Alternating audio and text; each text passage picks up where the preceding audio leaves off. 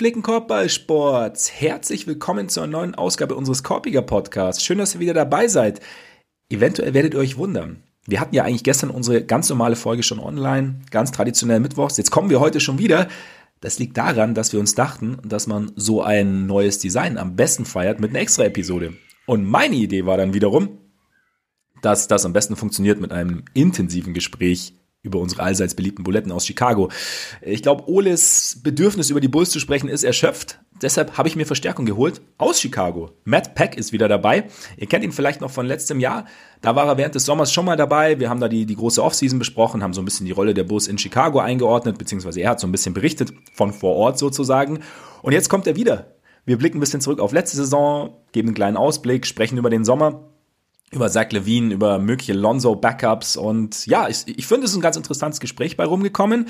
Äh, Matt war letztes Jahr noch bei Locked On Bulls, jetzt ist er bei CHGO, ein Medienunternehmen aus Chicago, das alle Chicago Sports Teams behandelt und Matt widmet sich natürlich dem Bus. Schaut da gerne mal rein, hat einen Podcast täglich fast äh, mit zwei Kollegen, Will Gottlieb und Big Dave Watson. Sehr interessant. Mir macht es immer Spaß zuzuhören. Also hört da mal rein. Natürlich aber erst, nachdem ihr hier reingehört habt. Also jetzt würde ich sagen, Beziehungsweise, bevor wir starten, natürlich noch ein kleiner Disclaimer. Wir haben die ganze Geschichte aus terminlichen Gründen schon am Dienstag aufgenommen. Das heißt, das erste Preseason-Game, die Dale Terry Show, war noch kein Thema. Außerdem wussten wir natürlich noch nicht final, dass Ayo starten würde. Wir haben uns ein bisschen ausgetauscht, wen wir bevorzugen würden, Caruso, Ayo, ob wir jemanden bevorzugen würden. Bleibt meiner Meinung nach aber auch so stehen, ist ja trotzdem ein interessantes Thema. Natürlich sei auch noch gesagt, dass die Unterhaltung auf Englisch stattfindet. Matt kommt ja aus Chicago, von daher diesmal auf Englisch mal wieder. Ja, und jetzt würde ich sagen, viel Spaß mit der neuen Episode und Matt Peck. And there he is, Matt Peck. Welcome to the to the show, or shall I say, welcome back. You've been here last year. Yeah, it feels like a lifetime. How are you, Max? I'm good. I'm good. Thank you. How are you? It really does feel like a lifetime some things have happened. Yeah, and lots of things in the world of Bulls basketball. I mean, this this team from the end of the 2021 season to the end of the 21-22 season just feels like a completely different universe. It does, and we were speculating last year about the all the additions and what they might bring to the table and how it might work. So we got we got a bit of an idea last year, didn't we? Yeah, um, and I think for the most part, at least out of the gate, uh, people were pleasantly surprised. I was certainly pleasantly surprised. I was excited about all the moves they made, bringing in Lonzo, bringing in Demar, you know, stealing Caruso away from the Lakers. It was obviously an improvement of talent on paper, and it was just a question of whether or not they could make all those pieces work together. And by and large, through the first half, arguably the first two thirds of the season, they worked very well together um, especially with the ascension of Zach LaVine continuing to improve upon his all star status in the league, and DeMar DeRozan telling all of the haters and all of the doubters, "Hey, I'm I'm still an elite bucket getter in this league, and especially if it comes to a close game late in the fourth quarter, give me the rock, and I'm going to go win us the game." It, was a lot of fun yeah. to watch, especially early on. They're going to take that one-legged three-pointer pull-up uh, against the Pacers and stuff like that. Yeah, it's it's been exciting. The, the, first, the first like three months of the season, three four months of the season, it was just like, I mean, everybody. It was so it was such an exciting brand of basketball to watch, and um, I remember you telling me last year that um, so that the city of Chicago is just a bit different when the Bulls are good. So when the Bulls are exciting, that everybody kind of feels it. And so, so how was it in the city? Like when that they didn't only win the games, but like in an like exciting and very watchable yeah. fashion. I mean, it it is truly different, and it was so great to remember what that felt like. Not only just like the vibe and electricity around the city, you see more people rocking their Bulls gear out on the streets, and um, people were excited to talk about the team, even if you were just a stranger saying hello to another stranger in a bar, and they were rocking a Bulls jersey or a Bulls hat or a Bulls coat, and you're like, "Yeah, how about this team, huh?" And yeah. then especially being in the stadium. Um, you know, I, I've been to countless Bulls games in the United Center from my childhood through my adult years, and I remember what it was like back in the you know the late '90s, the second half of the dynasty, where that building was just the loudest place you know on the planet. Um, and then even you got some of that in the in the Derrick Rose years, where you know you had mm-hmm. a league MVP, you had deep playoff runs, and then that just went away for like five straight seasons after the Jimmy Butler trade, the Bulls were bad. And even most often during the rebuilding years immediately post dynasty, even with a bad team, the United Center was United Center was still full every night. Like the Bulls have been leading the league in attendance, home game attendance for decades, spanning back to the dynasty. And for the first time in my lifetime, at least, you started to see towards the back end of that failed Jimmy Jimmy Butler trade rebuild. The United Center was emptying out. Fans had had it. Mm. They were mm. sick of watching the garbage product on the floor. And so, like, towards the tail end of the Jim Boylen era, you know, glad he's gone. Um, and and, and, and then as they make this big change, they bring in a new front office. The new front office starts overhauling the roster. COVID shuts down the world and shuts down stadiums to fans. So this season, this past season, being able to be in the United Center again post pandemic, or at least with you know uh, loosened rules towards the tail end of the severity of the pandemic, and having a team that was worth watching again, it was like Bulls fans coming out of hibernation, where we were all just hiding in our own dim, dark holes for the tail end of that failed rebuild, and it felt really, really good to be back in a loud United Center again. Yeah, I can only imagine because I, I, I, felt it like I saw it from afar. Like I tried to watch the game. Well, I, I watched yeah, some games or the most games I could, even during those Boylen years, because I was interested, you know. But bless then, your heart. So uh, yeah, uh, bless bless real life especially. Um, but getting up the, at night was was hard that during that time. But um, so and I, I could like feel it that the the energy in the building was different. And so, what apart from winning, obviously, but what would you attribute it to? Like the the the brand of basketball, having someone like DeMar DeRozan, who seems like a really nice dude and a exceptional basketball player, obviously, or like with Lonzo, like the, the quick transition, tough defense, Caruso. What what what was it for you that made it even more special? Right. Well, I, and I mean, I guess the the first thing I would say is is shout out to my guy Stacy King because he quickly branded that team last year Chi Slamma Jamma. Oh know, yeah, yeah, like a Chicago take on the old uh, you know Phi Slamma Jamma from that great Houston uh, you know collegiate yeah. team back in the day. Because it was like these incredible fast breaks where you have Lonzo displaying his beautiful court vision after he or somebody comes up with a steal, and then you got either LaVine or somebody else tearing down the court and uh, and and just you know the, LaVine's above the rim finishes, people throwing alley oops to each other. Um, and then between those moments, which of course you're not going to get an entire game's worth of those kind of moments, but the offensive beauty and precision of DeMar DeRozan was just something that I had never truly paid that close attention to.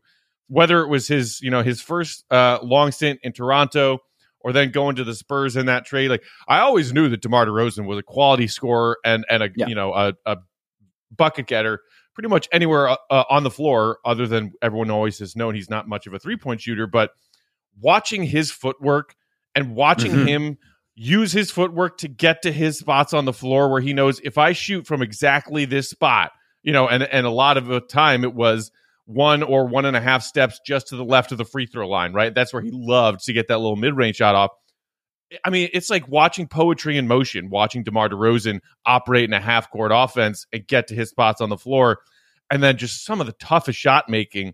And coupled with that, continuing to see Zach LaVine ascend and not only use his athleticism, getting to the rack, finishing through contact better, getting to the free throw line, but the improvement of that lethal step back three pointer he has mm-hmm. and becoming one of the most lethal catch and shoot threats in the league when Zach was playing off the ball at times.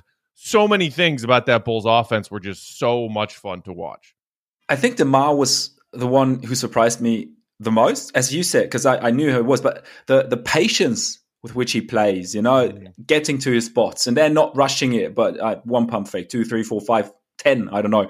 But you know what, what I mean? So it was so, it was so great to watch. And so, and then it went downhill, obviously. And um, it was like, it was, a, uh, to me, it was like a slow descent. Like it started, like COVID hit around Christmas for the first time, and then the injuries came in. Right. Caruso, Alonzo. They, they managed to stay afloat when it was one guy down or maybe yeah. one key guy and one deeper bench guy. And then when they all started to pile up together and Pat hadn't come back yet. Lonzo was out. Yeah. Caruso was out. And then at times on top of that, you know, Derrick Jones Jr. was out or Javonte was out, whoever it was. Plus Zach LaVine being noticeably hampered by that knee while those injuries were simultaneously mounting up. And so you were trying, they were trying to deal with losing this key guy and losing this key guy. And then also seeing Zach LaVine's efficiency and health go from 100% through the first half of the season down to like 60 or 70%. And the yep. difference between yep. 60 or 70% Zach LaVine and 100% Zach LaVine is striking and noticeable when you see it play out in the span of like a couple of months. Yeah, I think that's that's something that really gets overlooked if we when we talk about the Bulls like in in an outlook for this season now because it's only like okay they haven't really had this big signings over the summer they haven't really changed up their team they were 1 in 14 against the top teams in the east but it's all they are LaVine he was a bit hampered but he played blah blah blah it's not like but he was like I mean you could tell that the, that knee bothered him mm-hmm. and like and that there was it was a clear like it was like a cut from I think it was Golden State when it happened for the first time yeah. to leave the game early yeah and then there was a cut like where he really not only offensively but also defensively he played like worse, quote unquote. Mm-hmm. And I think that's something that gets overlooked when we look about uh, talk about this the upcoming season. Now, I mean, I don't know. Like he says, he's like 100 percent now. He's at the surgery over the summer. Um, so maybe what what he's been and he's been a guy who's been improving all over his career. Basically, I think like he's added mm-hmm. something to his game every year. So what what would you expect from him now that he's healthy for now and hopefully the most of the season? well, yeah, I mean, I think you're right to point out the fact that that can be overlooked. Um, on top of a lot of fans overlooking the fact that Zach was an unrestricted free agent, and a lot of unrestricted free agents in the NBA leave wherever they are. Yeah. They, will leave. yes, the Bulls offered him the most money because they could, and because I think he finally made the playoffs for the first time in his career. He finally has more help with with Demar and Vooch and this supporting cast. He felt good about signing, uh, you know, that max extension with the Bulls and staying here. But Bulls fans overlooked that because it wasn't a new name; it was just keeping a guy you already had. But to me, that that is the you know how far does the pendulum swing and the factors within that. A big one is do we have 100% Zach LaVine out of the gate? Yep. And can we see a full, fully healthy Zach LaVine for most of the season? Because when he was, bless his heart, playing through that knee injury at the back end of last year, because he knew that they were fighting for playoff seeding. He wanted to go to the playoffs for the first time in his career. And yeah, he was playing on a contract year. It, it like reduced the Bulls offense to DeMar, please please, Demar, because yeah, they, yeah. they didn't have they didn't have their three point shooting threat with Lonzo being out. DJJ and Javonte, occasional you know corner three hitting role player, they went ice cold, and Zach. Yeah. Saw his, you know, efficacy come down a little bit, his field goal percentage come down a little bit, playing through that bad knee. So, if they get healthy Zach out of the gate, it's a big swing um, uh, in their favor. And um, if it's paired with a Demar who was at least who is at least close to as lethal as he was offensively last season, then even with the absence of Alonzo Ball, I still think they can get off to a good start. But everything I'm hearing, I'm cautiously optimistic that Zach LaVine has said, hey, it's a simple procedure. I waited to have it in the offseason because I really mm-hmm. wanted to play in the playoffs. And uh, fr- from you know from what I've seen from these training camp practices and what my guy Will Gottlieb um, you know, our journalist and reporter at CHGO has has relayed to us. Zach looks good. Uh, and it's funny, like uh, the you know their their incoming rookie Dalen Terry, when he was asked, you know, what stood out to you after his first training camp practice, his answer was Zach LaVine is really fast. So I'm I'm hoping that that's a yeah. good sign that we get back yeah. to normal Zach and back to normal Zach before the knee last season. He was neck and neck with DeMar DeRozan as far as their scoring efficiency, their shooting efficiency and was a bona fide all star who was flirting with maybe third team all NBA before that knee injury. So if Zach LaVine is indeed fully healthy and ready to go, it's a huge boost for the Bulls that I think a lot of people are overlooking. To me, the thing with, with LaVine is sometimes, I mean, he like the GM survey just came out today. Mm-hmm. And so, where he wasn't even mentioned about um, among the best shooting guards in the league. Yeah, I, th- I thought that I, was fairly disrespectful. I thought I thought so too, and I mean, I I, I catch myself sometimes think, thinking, okay, yeah, he's been here, he's been in Chicago here, but in Chicago for I like that you, that's years. your frame of mind, though. That's good. Yeah, yeah, yeah, yeah, yeah. I'm almost saying I'm almost saying us. No, I'm not. But no, he's been in he's been in Chicago for I don't know, like a few years now, and they haven't really won. And like he's been like this empty calorie guy before. Like he's been labeled that, whether that's true or fair or whatever. And I Mhm. catch myself sometimes. Yeah, is he that good? Is he that good? But I mean, when you see him, things come so easily to him. And I don't know whether you've uh, heard the um, Old Man and the Three JJ Redick podcast with um, DeMar DeRozan Mm-hmm. Mm-hmm. where he Yeah. says like everything seems to be so easy with Zach. Mm-hmm. And I don't get why people I mean, do I not see it or why are people so hesitant to like welcoming him to the top players in the league? Do you Yeah, have an I mean. It's it's a good question. I mean, I guess you could hypothesize that, as you said, he had this notion as just, oh well, really athletic, you know, former dunk champion who's never Hmm. played on a good team every year of his career until last year, and then last year the Bulls finally get good, but most people give most of the credit to DeMar DeRozan. Yeah. Um, and and it's you know, and it's silly and frustrating because a lot of the people who had been slandering Zach LaVine and saying he might be athletic and he might be, you know, this crazy slasher who's who's turned himself into a pretty decent, you know, three point threat, but he's not a winner. Um, they were the same one saying, "Oh, Demar Derozan, awful signing, awful offseason signing. He's not going to help the Bulls win. He's over the hill, whatever, whatever." Yeah. And then those that that same group of people who didn't want to give Zach LaVine credit for being a second consecutive year All Star caliber player were like, "Oh, well, it's not Zach LaVine. It's because they got Demar Derozan now." To those people, you want to say, "Well, like, well, make up your freaking mind," because the answer, the correct answer, is they're both really good. And Yeah. Zach LaVine finally had some help, some All Star caliber help for the first time in his career. So both of those things can be true. I don't know why most people still refuse to recognize that talent of Zach LaVine. Um, I think it's slowly shifting.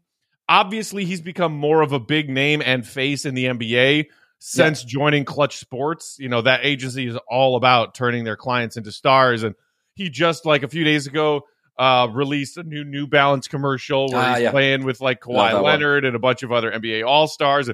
So his name and his face are getting bigger.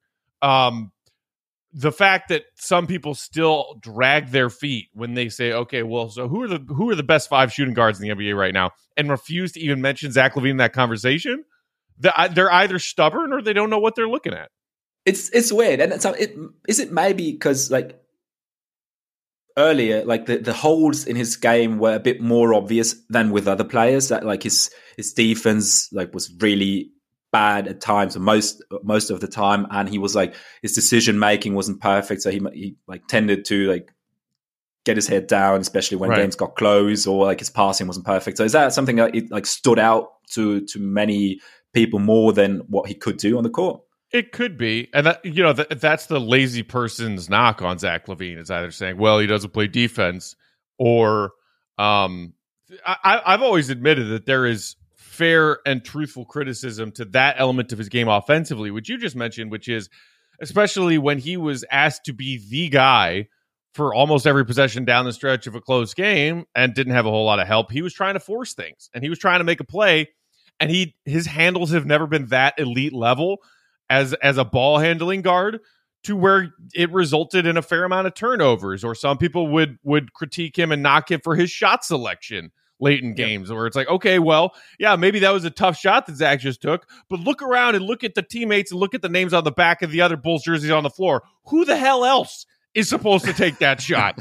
Yeah. so yeah I can some I can oftentimes see why those knocks whether it be the defense or or his offensive execution um were were around and why people would point to them because they were I guess the most the most valid criticisms uh, if you wanted to start listing criticisms of Zach LaVine's game but the fact that for whatever reason people seem to be so obsessed with those when plenty of other elite scorers in the league who also don't play much defense just sort of automatically Yeah. get a pass for that most most NBA players who are Zach's level of skill or better offensively, who also have defensive deficiencies, you know, people people mention it and then immediately dismiss it.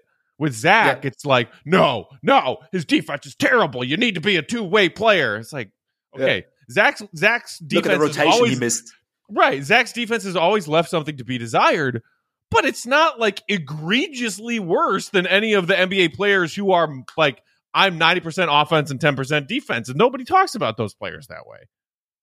And I mean, he has improved over the years, especially one on one defense. So so he, he's, and that's the thing that I never really got about him. He's not like this. Yeah, I'm gonna this guy like I'm gonna do my thing. I don't care.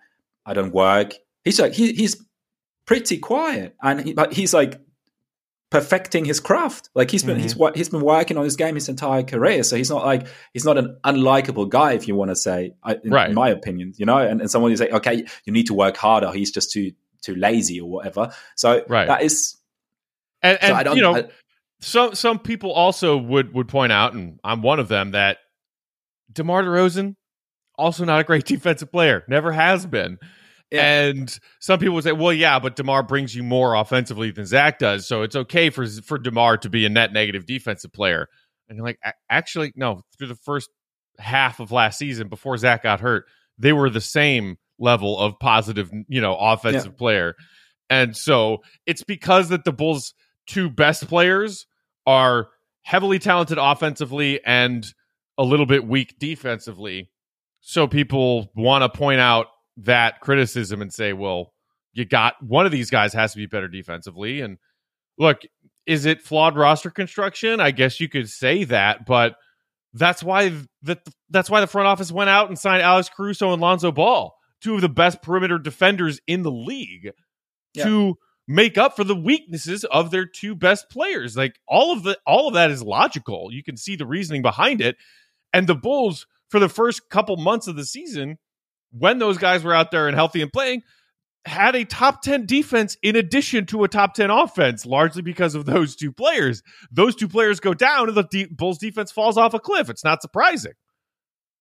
Yeah, and that, I think that's the thing because everybody asked whether that was sustainable, that kind of defensive style, which because was like very, as you said, very aggressive and stuff.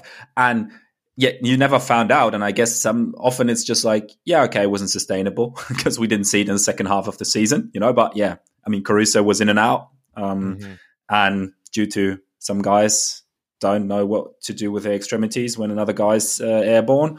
Um, so yeah, I mean I think, yeah, I, I, that conversation. I, I, think, I, I mean, as a fan, it's it's hard because I feel like the people have been overly critical with the Bulls, or have been overly critical with the Bulls, and now it's it's even like it's the same. It's, it feels the same, but so you've you've mentioned the like two offenses we've seen last year, like uh, mm-hmm. like first half of the season to All Star break, and then um, second half where it was okay, Demar, please save us, and he did very often. And so that's something I I also figured, and I think the elephant in the room is Lonzo, who obviously was out basically since the new year.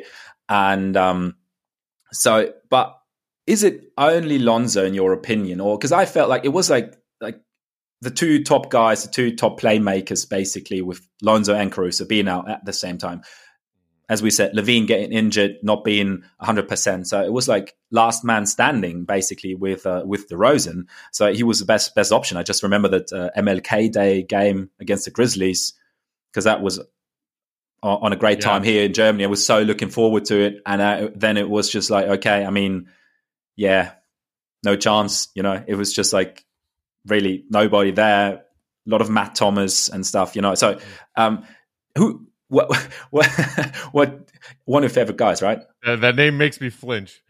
I need I need to. I, that, that's why I needed to bring up that name. So that was um, really important to me. So, but um, no, what what do you think? How do you think will that like when we talk about this season now without Lonzo? Yeah, do you think we can get or the Bulls can get back to that kind of like more free flowing offense that I've been also talking about, like um, Billy Donovan has over the past few days. That they want more motion, more like less less predictable. Right. Um, I mean, it's it's good that Billy is talking about wanting to accomplish that. You know, in uh, injecting a bit more randomness into this Bulls offense, a bit more off ball movement from certain guys to create better ball movement, and you need that. We saw what a stagnant every four guys standing around and watching DeMar try to go to work or beat a double team. And then even when DeMar would pass out of a double team, nobody could hit a shot, even if they were open. Um, the Lonzo thing is is really frustrating because I mean it became very apparent what he did, especially once he was off the floor, not doing it anymore. Mm-hmm. Um, because his elite defense and ball hawk skills is what created a lot of the Bulls' easy buckets in transition last season, coupled with his brilliant court vision.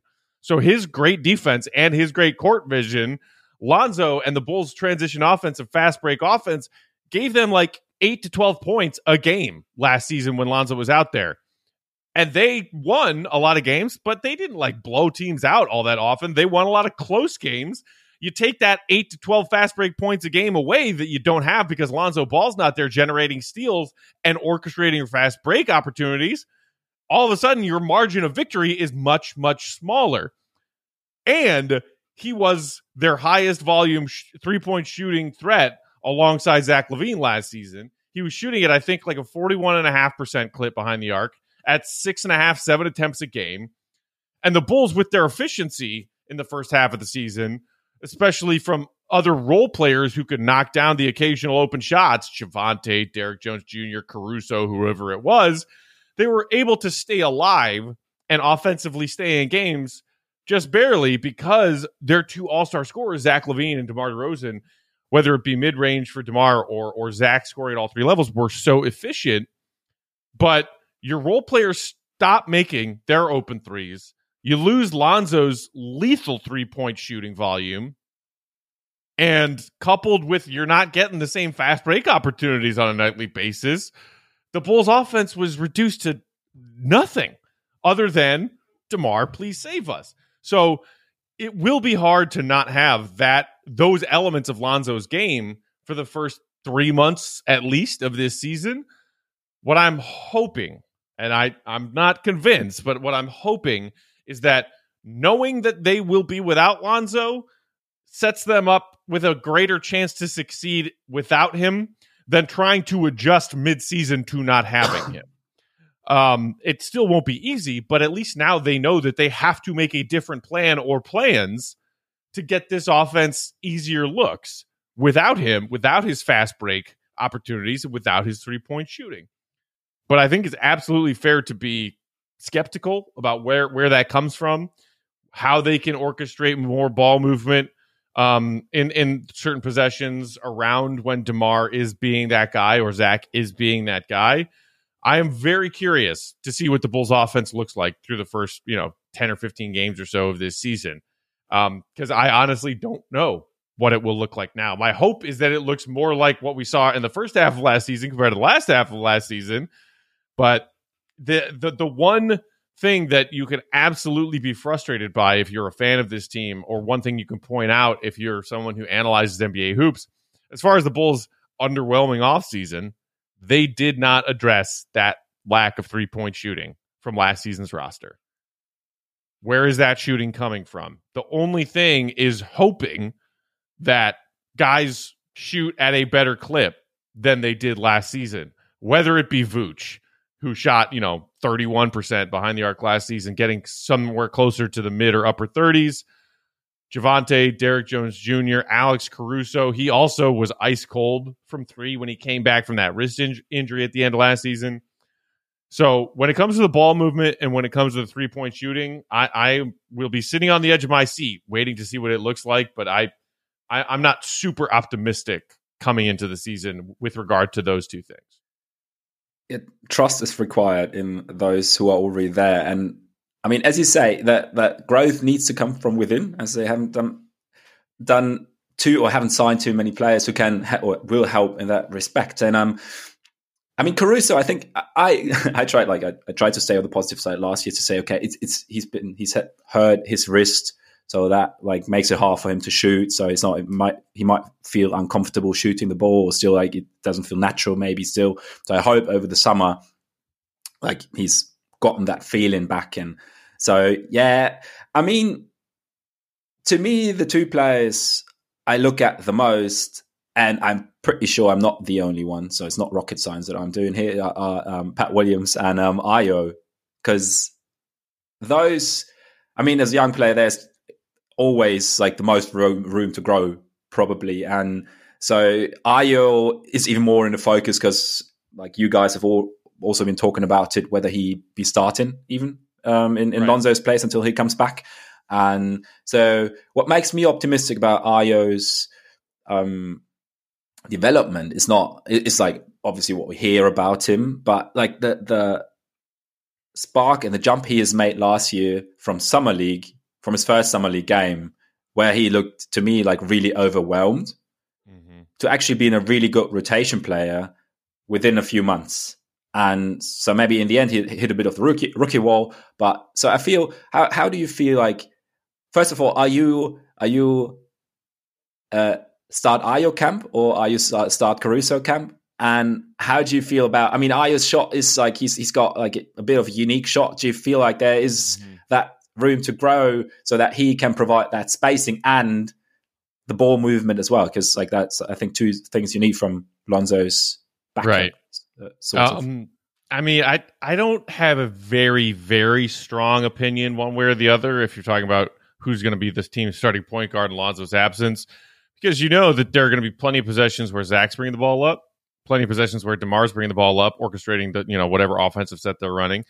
Um, so it, it's not like this big giant you know storm cloud of oh god we got to make the right decision for our starting point guard because whoever is their starting point guard is basically just going to do what they do best on the floor to complement the other four guys in that starting unit. With Ayo and his development, I certainly feel optimistic that he can continue to improve on what he did last year, which credit to him. I don't think he or anybody thought I'm going to end up starting 40 games this year, my mm-hmm. rookie year as a second round pick, but because of injuries, that happened to be the case. Um, and it was it was impressive to see how quickly he adapted to the speed at the NBA level. You know, as you mentioned in the early going, it was like, okay, maybe a little bit of a half step too slow, but the game seemed to slow down for him pretty quickly. Um, and I was impressed with his poise on an NBA court, especially in late game moments. He made a lot of big, smart plays down the stretch of close games that the Bulls went on to win. Um, and then, you know, you mentioned the rookie wall. I think the other element to it was I think Ayo caught a lot of opponents by surprise, caught them mm-hmm. off guard. Yeah. They weren't necessarily like they're they're scouting homework people weren't focusing on like watching Ayo's, you know, Illini game tape or the, or the the summer league games yeah. or the first 10 games he played in the NBA coming off the bench and maybe getting 10 minutes. When he maybe faced a team for a second time or towards that back part of the season when teams actually had a little bit more tape to see what Ayo's tendencies were, you saw him struggle a little bit. Um, that's perfectly natural for a rookie. What I kept hearing, what everyone has kept hearing all off season long, is that Ayo is having a quote unquote monster offseason. The amount of work that he's put into his game and his body. Um, he's I I think it can be an example of a young player in the NBA who can build a little bit of strength, whether that be to help his defensive game or to absorb contact and do more things offensively on that end of the floor uh, w- without sacrificing any of his quickness, any of his athleticism. He said he's gained about six or seven pounds of muscle in the offseason. You can tell by looking at him, like he looks bigger. Um, so that being said, start, come off the bench. I honestly, whatever Billy looks at in training camp and thinks gives them the best chance to get off to a good start. Right now, I'm leaning towards Caruso because mm-hmm. all the different factors you talk about Ayo and Alex Caruso are both like inconsistent, but could knock down a shot, kind of three point shooters. Ayo has so much potential to be a quality defensive player, but he still makes some some young player kind of mistakes on the defensive end. I mean, cut and dry, bare bones. Of their options to start at point guard, Alex Caruso is the best player right now. So start mm-hmm. him. Um, and then maybe make an adjustment throughout the season if you see different things, if you're Billy Donovan to say, well, actually, you know, maybe having Caruso as a vet with that second unit is beneficial. Let Ayo run, you know, with the big boys in the starting unit. But then you also have Goran Dragic, who could be that veteran guard to lead that second unit. Um, so the the one thing that I'm fairly confident in is that we know who's going to be the closing five of this team. Um, and it's not Ayo most nights. It's going to be Caruso, yeah, DeMar, Zach, Pat, and Vooch. That's that's your closing five. Um, everything that leads up to that is just how Billy Donovan sees the the best opportunities and angles to get the most out of his rotation. I would agree. And considering that, maybe it is, it makes sense. It might make sense to start Ayo. So, because Caruso is used to getting his rhythm coming off the bench, and maybe uh, uh, depending on what what Billy Donovan sees in training camp, but you know, so Ayo can like get his rhythm right from the start, and then Caruso comes in. He's used to it. He's excelled in it, so that works. That has worked in the past, and there's no reason to think that it might not work or will not work in the future. So maybe I, I mean, I'm like you, I, have not really, I have no preference really. I'm just, I think both can. The thing is, what, what I think, I mean, Lonzo, you can't really have one guy doing what Lonzo does, right? So you mm-hmm. probably need several guys. So Caruso defensively right. and that's the tricky thing about the decision is that none of those guys can bring you everything that Lonzo brings you on both ends of the floor. I think it's unquestionable that Lonzo Ball is the best two way player on this roster. Um, and none of the guys who are your options to replace him as the team starting point guard are going to bring you everything that Lonzo brings you. You're going to have to try to replace those things or, or uh, you know, gloss over those those certain weaknesses one player and one possession at a time. Um, but yeah, I, I mean, if um, if you're thinking that maybe maybe starting Ayo to keep Caruso in that vet coming off the bench role is is the good uh, option out of the gate, I I I mean there there are it's I guess the biggest thing to think of optimistically is that Billy Donovan has these options. Um, yeah. and we might see him tinker around with it through the first month or so of the season. He certainly, based on what we've heard out of uh, practices over the last week, is that he's looked at a lot of different options and lineups as far as which five are running with which five in these uh, in these practices and scrimmages. So I think Billy's trying to figure it out right now too. Yeah, and yeah, rightfully so. And as you said before, it's it's a good thing that now he's got the time to do it and doesn't have to do it on the fly during the season with uh, Lonzo just getting hurt. And so you've you've mentioned uh, Dragic. So first of all, we've also talked about that it has been, especially compared to last year and the trade deadline before, a fairly quiet summer for for the Bulls. And I I just remember just looking at my phone and waiting for a big thing to happen. Mm. Didn't happen.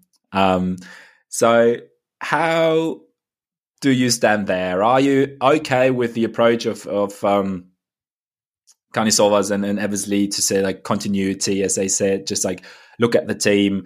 So we we had a good first half last season, then like injuries hit, and so kind of we want to see how that group works together before we do another right make another big move. Or do you feel like guys, we've seen there are holes on this team. Why haven't we done more? Yeah. Um, I, would say I'm kind of somewhere in the middle uh, as far as understanding and being frustrated by the offseason that they had, aside from being appreciative and impressed that they did just say, all right, Zach, here's this big fat 200 plus million dollar contract, sign it, stay here. And Zach immediately did so. Um, that in itself deserves some credit. Um, the front office for making sure that Zach felt supported. The front office for finally, over the past season and a half, bringing in people who could help him win games and want to stay here. And then moving beyond that, the the underwhelming part of the offseason, if you want to call it that, with these, you know, vet additions of Dragic and Drummond. Do each of them offer the Bulls better depth than their counterpoints last season? Yes. I think it's it's hard to argue otherwise. Is Andre Drummond an upgrade over Tony Bradley or an aging Tristan Thompson? Yes. Is Dragic an upgrade over oh dear God, Matt Thomas or whoever else they would need to look to to get deep, you know, backup guard minutes? Yes. Dragic has been in this league a long time. He's very smart.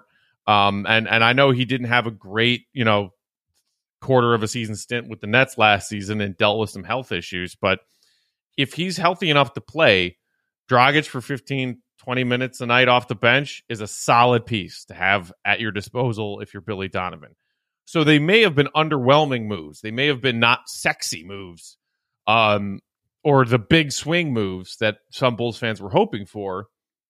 But but they are moves that improve the talent on the roster. You can't debate that. Um, it's it's a fact. So, you know, I I try to remind myself of that to keep things in perspective. The other part of the perspective puzzle that I think a lot of Bulls fans glossed over when they, like you, were sitting at their phone the first few hours of free agency and saying, "Do something! What the hell?" The Bulls off front office pulled off the offseason of a lifetime in the summer of 2021. They orchestrate the sign and trade to get Lonzo Ball from New Orleans and basically give up nothing for him. You know, Garrett Temple and Satoransky and that's you know a second rounder or whatever. Uh, that that's basically just getting Lonzo to sign with you in free agency. Then they add Alex Caruso, and you're like, oh heck yeah! I can't believe the Lakers didn't pay him to stick around. This team needs perimeter defense. That was one of this team's biggest flaws last season. In their first two moves, they've gone out and ad- addressed perimeter defense with these two yeah. guys, Alonzo and Caruso. And you were feeling pretty good about those two moves. And then they're like, oh, by the way, we're also getting DeMar DeRozan. And you're like, well, what? Holy shit. Pardon my language. Like, that was an offseason that this Bulls like organization has not had in a long time, if ever. Pulling off all of those moves, Bulls fans so quickly forgot that that happened. And then this summer, we're expecting, well, go get Rudy Gobert or find a way to get Kevin Durant on this team. And you're like, God, okay, what you're talking about is doesn't exist in in real realistic terms of what front offices can and cannot accomplish. So there's no way they were having that kind of offseason two years in a row. It just wasn't feasible. It wasn't possible. So there's that perspective. But the one thing where they can be knocked, in my opinion, is as you mentioned, as we discussed earlier, this team needed to address three point shooting. And it did not. But and, and Billy Donovan was asked about it at media day and said, "Well, you know, I'm optimistic that we have good quality shooters on this team," and then just was naming guys who were here last year and are here again this year, and they're just hoping that they can get more volume out of certain guys. Like, hey, maybe Patrick Williams becomes a more confident three point shooter and gets up more threes because on a small sample size, he shot above forty percent behind the three point line through the first two years of his career. Or maybe it's Vooch bringing his percentage back up. Um, or, or maybe, you know, it's Caruso proving that he can be a three point threat after dealing with that, the wrist that clearly knocked his shooting rhythm. Or maybe it's Goran Dragic being, you know, something along the lines of the 36% three point shooter that he is, has been um, in his career and not the 25% three point shooter he was in his handful of games for Brooklyn last year. But th- those are all just cross your fingers and hope as far as this team improving uh, in in the three point department. So if there's one thing you can knock them on, it's that. But I think by and large, Bulls fans were were quickly ignoring a lot of perspective of what they did accomplish this offseason and how much oh my gosh they accomplished the offseason before that. Yeah, and I mean, you, mentioned Patrick Williams. He he hasn't really played last year. I mean, he's played the playoffs, but he, definitely wasn't himself. So there is still. So he's basically like he's not a new signing, but he's a guy coming coming back basically now having a full. Missed even missed training camp last year with the ankle injury, so he's coming back and have a full training camp this year. And I mean, I I think I agree because I'm always of the opinion, okay, the, the guys in the front office and the coaches know and see a lot more than I do. So if they say we we trust the guys we have, mm, especially the younger guys. I, I of focus on the younger guys. I, I, give them kind of very very nice move by me, the benefit of the doubt. mm-hmm. But um, so, um, but I, I, the other on the other hand, as you said, I mean, ha, what, like signing an, a really uh, like a real three point threat would have been nice, and at the same time, like getting a bit more, I don't know, athletic on the defensive end. You know, get one more versatile, maybe longer longer defender right. would have been nice. like even like that, that's what where where the Drummond signing, with all the rebounding he's providing, and the the physicality he's providing, like I I, I always picture like a another type of center big man to back up Vooch, you know, like a like a more athletic one, more a rim protector. Like you know what I mean? So that was yeah. maybe that that might even might have been my biggest like regret, quote unquote, for for that for this summer. Yeah, and the the length thing that you just mentioned, I think, is key. Uh, Drummond will help them on the glass, and one of yeah. the things that Billy has talked about in training camp is maybe with Drummond uh, arriving, trying to get more easy opportunities um, on the offensive glass because the Bulls were one of the worst offensive rebounding teams in the league last year. They didn't make it a priority. What they prioritized was getting back in transition on defense. It sounds like maybe they're going to shift a little bit at least to see. All right, well, if we're not getting great fast break opportunities because Lonzo's out and we're not going to see that kind of generation of opportunities for fast break, let's try and get our easy buckets the other way, which is crashing the mm-hmm. offensive glass and putting the ball yeah. back in the hoop. That logic is fine to me. But what Drummond doesn't give you, while he does give you that rebounding prowess on both ends, is elite rim protection. He's never really been that kind of center.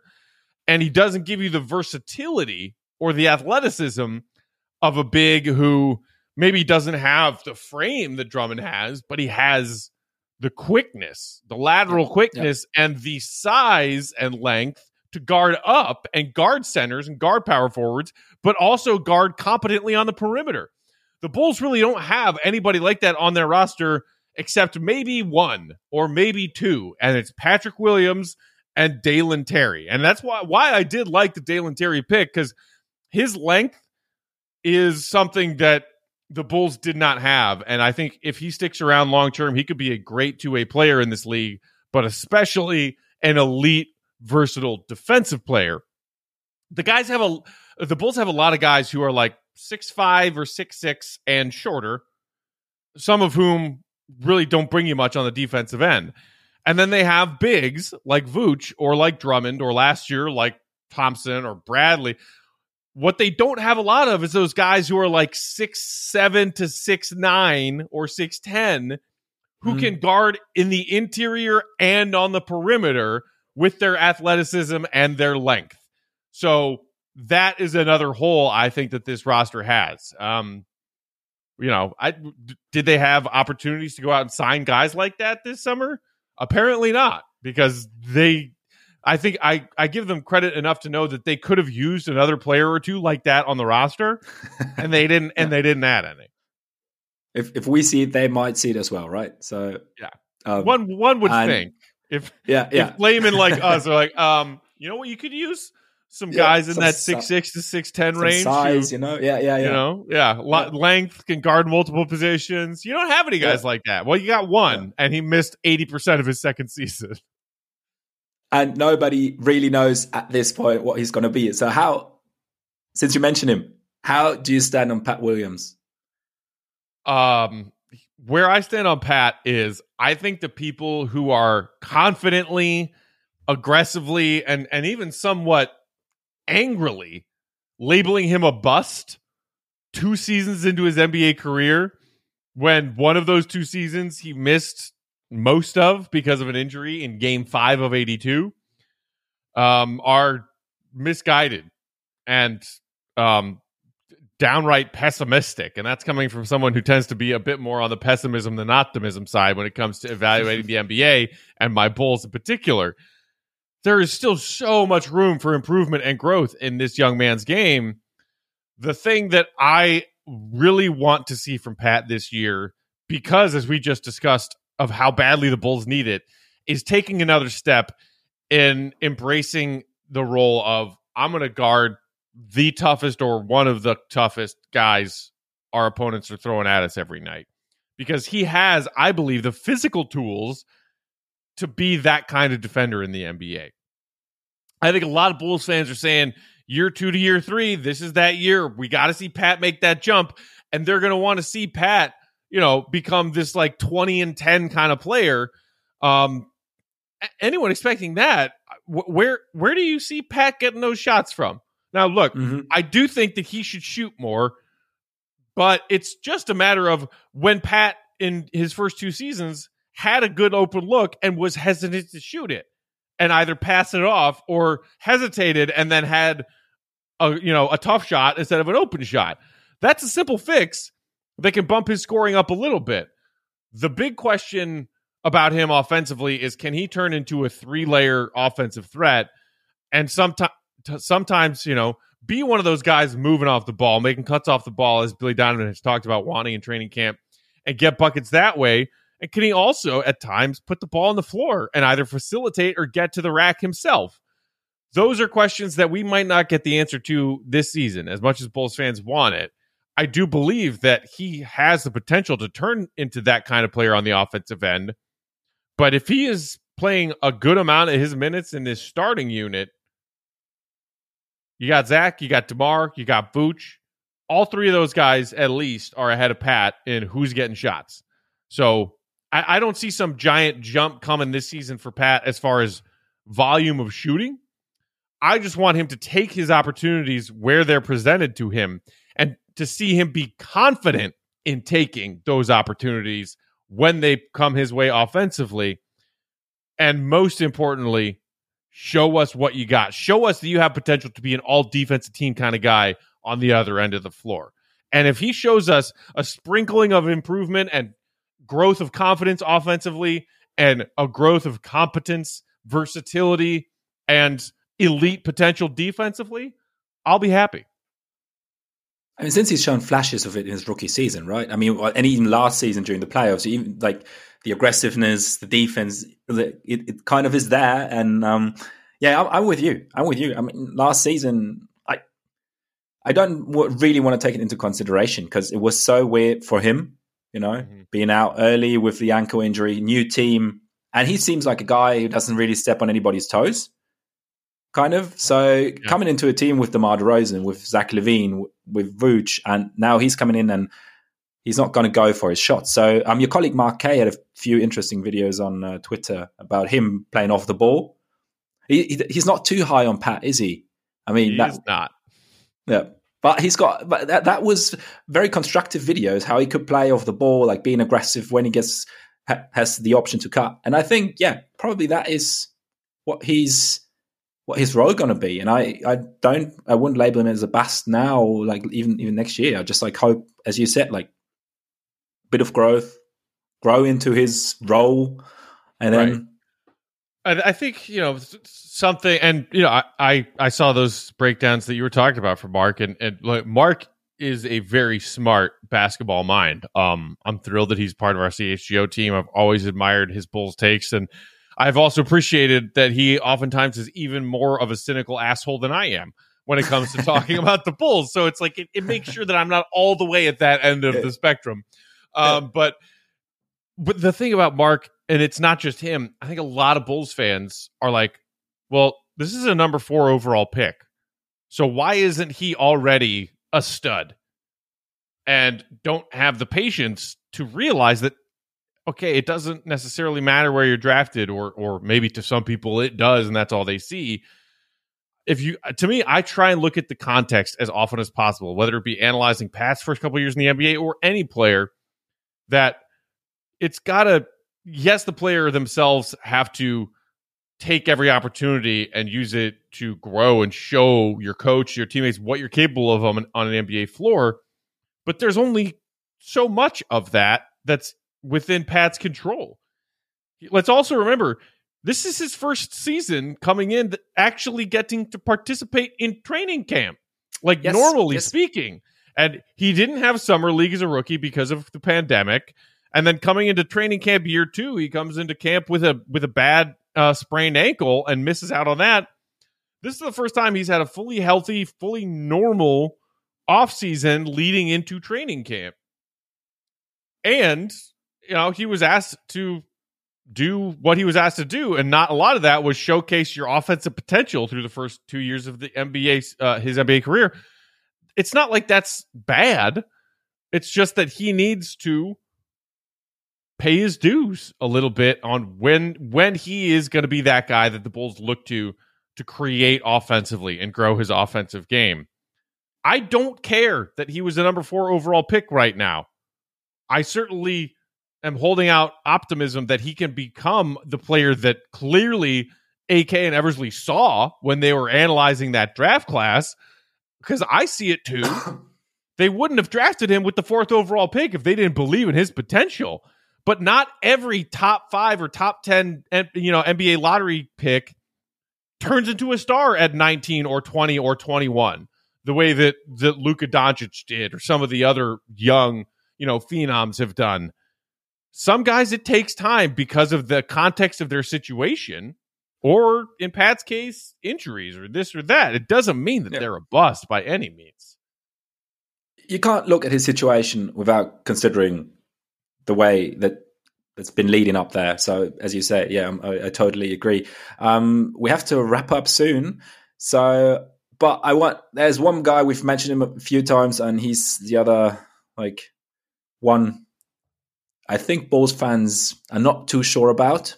You know, probably know who I'm talking about. Mooch. Yeah. um, Go figure. so, do you think that, especially last season, there's been too much focus on him as a floor spacer from fans, but also like during the games? Because, like, yeah, he is a decent three point shooter, even though his percentage went down last year. But so, too much focus, maybe a little bit and I, and maybe it's not fair to Vooch that I, am coming into this season thinking Vooch is so underappreciated in a lot of what he does offensively, especially his passing. People have been marveling at you know Joker over in Denver um, in these MVP seasons with wow, look at a big man making those kinds of passes.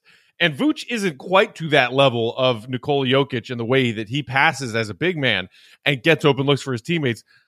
But I, don't think the gap is that wide. If you're talking about the best skilled passing big men in the NBA, Vooch is in, in my on my top five of that list for sure. He's so underappreciated in the way that from that sort of high high post area on the floor, he's sort of been a fulcrum for the Bulls offense. Uh, an outlet, uh, a valve to switch from the you know the strong side to the weak side of the court to find guys making cuts or to find those precision pinpoint passes to you know corners uh, corner shooters. He doesn't get nearly enough credit for that. Um, I think the frustrating thing with him last season is that for whatever reason, and maybe it was as he himself has said, like just trying to find my role in a in a much different environment. In Orlando for all those years, he was leading their offense, and now he's trying to fit in with Zach and DeMar, two guys who need the ball and score a lot. Because of that, it seemed like he couldn't even get a rhythm around the basket. And that's mm-hmm. what you always talk about with big men, right? Especially big men who also have added floor spacing as an element to their offensive, you know, uh, toolkit is get your looks inside early. Get get them going in the post early and then step outside and and once you're in a rhythm start taking those outside shots. For whatever reason, for the first couple months of the season, it seemed like Vooch was just like he had the yips or something. Like he was missing bunnies yeah, around yeah. the rim. So then of course he's not going to have the confidence to step out and make his three-point shots because he's he's saying, "What the heck? Like, there's a lid on the basket when I'm trying my hooks or my up and under moves around the rim." It was really frustrating to watch. I didn't necessarily fault him for it. It was just frustrating, as I'm sure it was for him too. I would agree with you that too much emphasis is being put on Vooch as a floor spacer.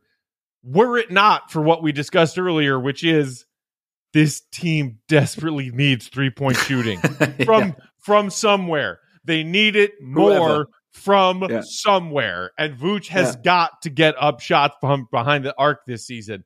And they can, you know, use that that Vooch high screen in a lot of different ways. Um, and sometimes it'll be a pick and pop action, and sometimes it'll be something else. But he has got to take open shots behind the arc when they're there. And yeah. Bulls fans have to hope that he hits at a better clip than he did last year. And it, it, may very well happen. I mean, as you say, once his like short hooks start falling, he gets more confident in the shot. And then, yeah, it's Like Vooch is a very back and forth with with Ole than me because I was like, yeah, nah, he's, he's gonna he's gonna be all right. He's gonna be all right. And then he's like, yeah, but you know the picks, Franz Wagner, obviously the Bulls could have picked, was really nice. But yeah, um, I hope it's gonna get better this year. And I I haven't written him off. I haven't written him off, not at all. Yeah. So Well, and, and look, I mean, you can't you can't uh argue against the fact that Vooch had a tough year last year. yeah, it Um, wasn't perfect. Yeah, even or even still in a tough year in a down year in a year when his three point percentage plummeted um he was still what an 18 and 11 player like 18 and 11 and like four or five assists on some nights as a big man and, and, and bulls fans are like oh man never should have traded wendell for that wendell averaged similar numbers on the worst team in the league like i i that i do not understand bulls fans who who bicker about that and when you look at some of the other All Star caliber players who have gotten traded in the last year or two, two picks and Wendell, it, it was not some ridiculous price tag for Vooch. It wasn't.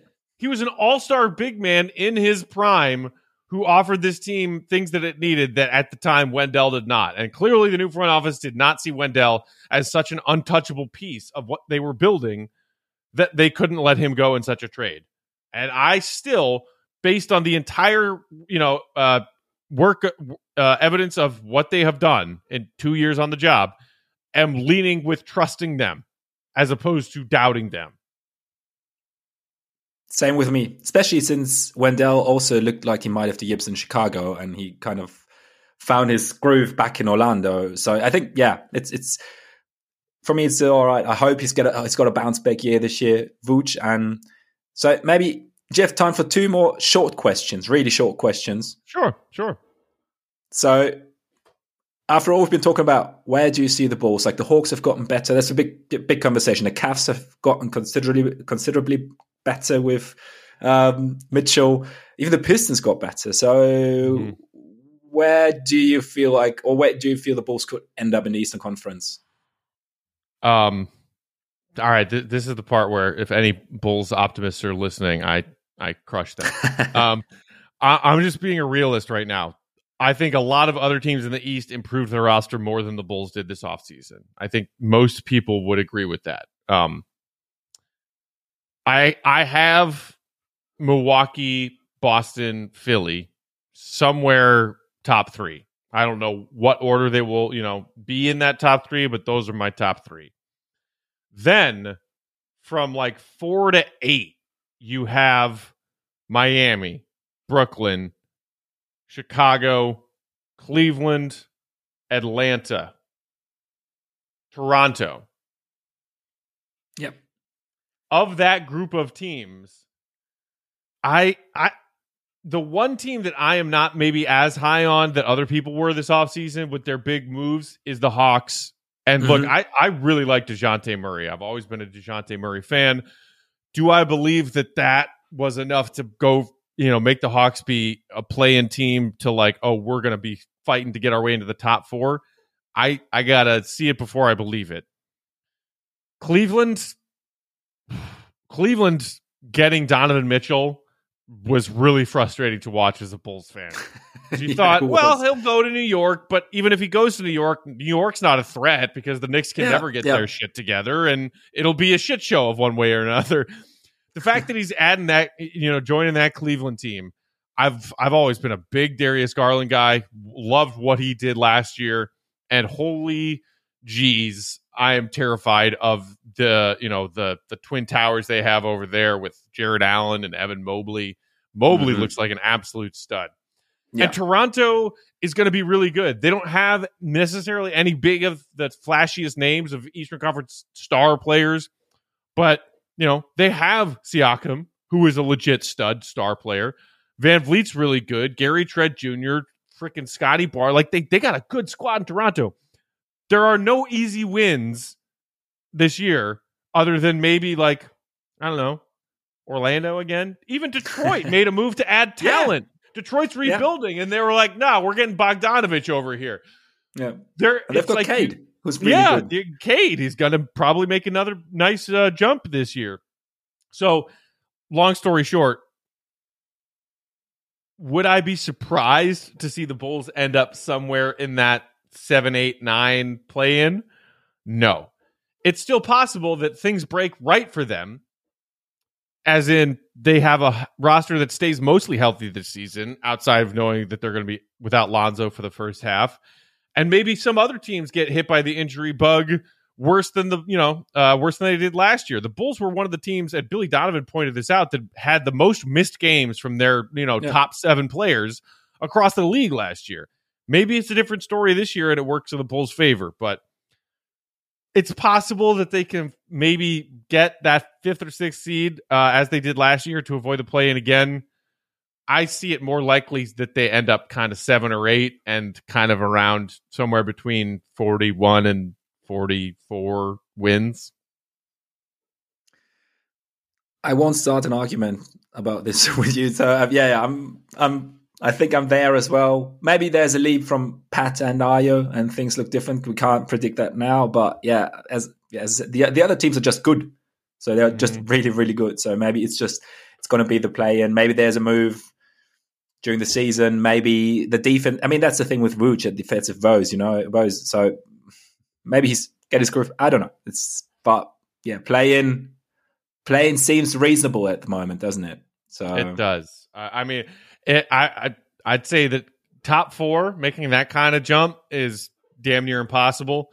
Um, and it like if if they manage to avoid the play in again this year and get the fifth or the sixth seed, they might not look at that as a win, but I would look at that as them meeting my expectations because my expectations right now are they're going to have to fight like hell to avoid the play in. Yeah.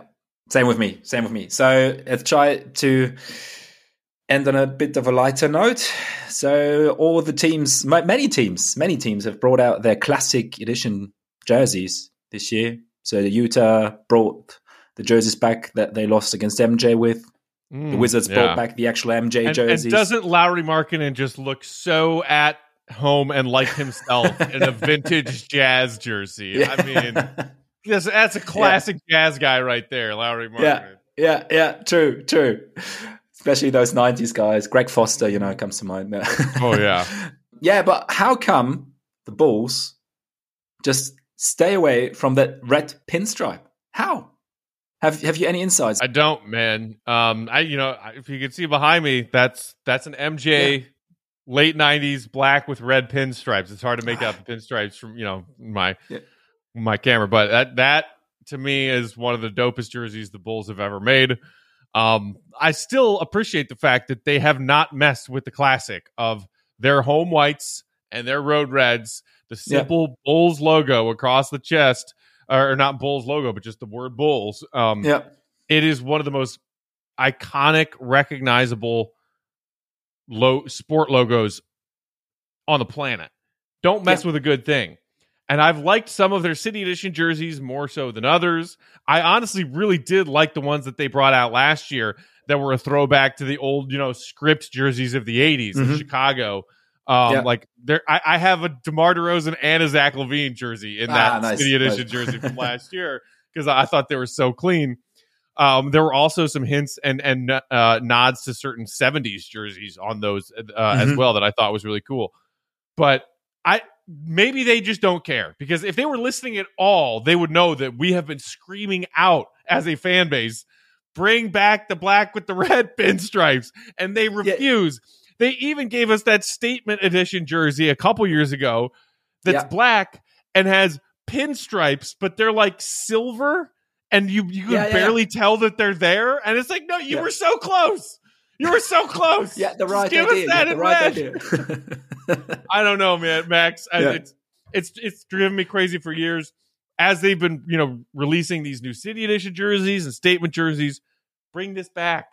It's not that hard. You, you already it. have the it. template somewhere in one of your filing cabinets. Just bring this back. Yes, but like I could like when they released the other jerseys, I was just scrolling through because I was okay. Now, now it's time. You know, every franchise bring back its '90s jerseys. No, no chance. Can't believe it. Maybe, maybe, maybe they know that the Bulls' record in these black red pinstripe uh, alternate road jerseys was actually very poor compared to the general success and winning percentage of those 90s teams. For whatever reason, they did not play well when they wore those black and red pinstripe jerseys. Yeah. So maybe that's why they're avoiding it. Well, maybe this it would be the other way around, you know. So history re- reversed. Just right. give it, just give it a go. They are yeah. too beautiful not to give it a shot. I mean, yeah. Maybe it's got to happen someday. Maybe for the Paris game, you know. Maybe that's the the special Ooh, treat. I wouldn't be opposed to that.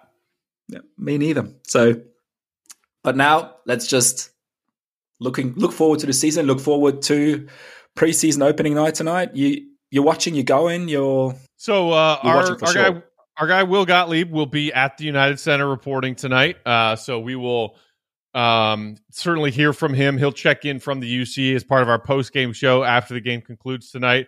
Uh, my guy Big Dave and I will be at our CHGO studios downtown Chicago, actually in the West Loop, just like a few blocks down the street from the United Center. Uh, so we will be watching the game there, nice. and we'll be doing pregame and postgame, uh, bookending the the basketball action tonight. So we're really looking forward to it. Sounds good. So enjoy. Thank you so much for coming on. Was fun as I can say always now since we've done it twice. Um, and yeah, guys, just uh, listen to the CHGO Bulls podcast with Matt, Big Dave Watson, Will Gottlieb. Um, follow Matt on at Bulls underscore pack or and and not all at CHGO Bull underscore Bulls. Follow the guys. It's uh, great fun listening to them, giving their Bulls takes. They've got a podcast every day and lots of interesting stuff. So, Matt, thanks again and enjoy preseason start. Thanks so much for having me, Max. Always a pleasure to chat. And uh, let's enjoy some hoops, shall we? We are there. Let's we made it. it. So we many months it. of basketball ahead. Finally, finally. Take care, mate. Yeah, you too.